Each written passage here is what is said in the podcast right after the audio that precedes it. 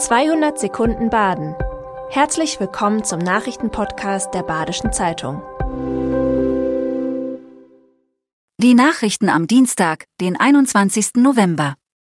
Das Riesenprojekt eines Stadttunnels entlang der Dreisam soll den Verkehr unter die Erde verbannen und Freiburg zu einer Stadt am Fluss machen.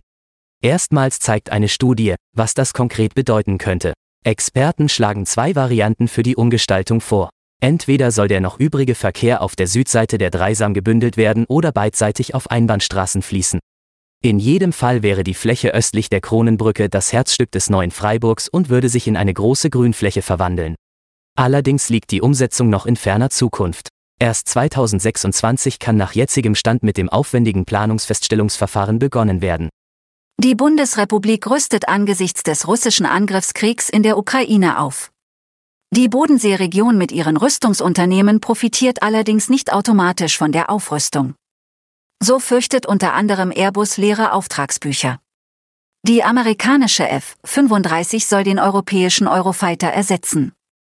Doch nicht alle neuen Zusagen gehen ins Ausland. Der Nürnberger Deal-Konzern profitiert zum Beispiel vom Krieg in der Ukraine, wie die rund 30 Betriebe im Einzelnen betroffen sind und wieso Franz Josef Strauß das Geschäft mit dem Krieg nach Südbaden brachte, lesen Sie heute in der Badischen Zeitung. Die Erstliga-Fußballerinnen des SC Freiburg trennen sich in ihrem ersten Montagabendspiel 3 zu 3 vom ersten FC Köln. Beide Teams liefern sich einen offenen Schlagabtausch. Bei 11 Grad und leichtem Regen bestimmte der SC von Beginn an das Spiel und ging mit zwei Toren in Führung. Doch nach der Pause drehten die Kölnerinnen das Spiel. Erst in der Nachspielzeit sorgten zwei Freiburger Joker für den Ausgleich. Trotz des spannenden Spiels gab es Kritik der Fans. Allerdings nicht am Auftreten der Frauen, sondern an der Terminierung auf einen Montagabend. Im Mai ist ein Mann in Schaltstadt nach einem Streit gestorben.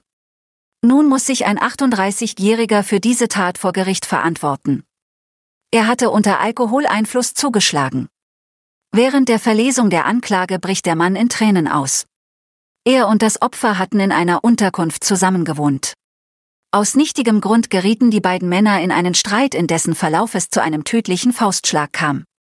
Seit der Tat sitzt der gebürtige Slowake in Untersuchungshaft. Die Tat trug sich in einem Haus in dem Schaltstatter Ortsteil Mengen zu, in dem Wohnungen an Montagearbeiter vermietet waren.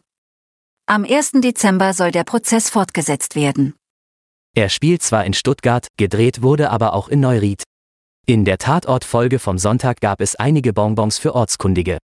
Es war nicht der erste Dreh in der Ortenau. Der Südwestrundfunk hatte sein Filmset erneut in einem Rieddorf aufgebaut, nach offenbar guten Erfahrungen bei vorherigen Tatortdrehs.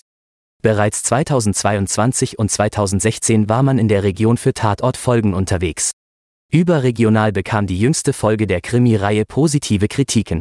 Wer die Folge am Sonntag verpasst hat, kann sie bis Mai 2024 in der ARD-Mediathek anschauen.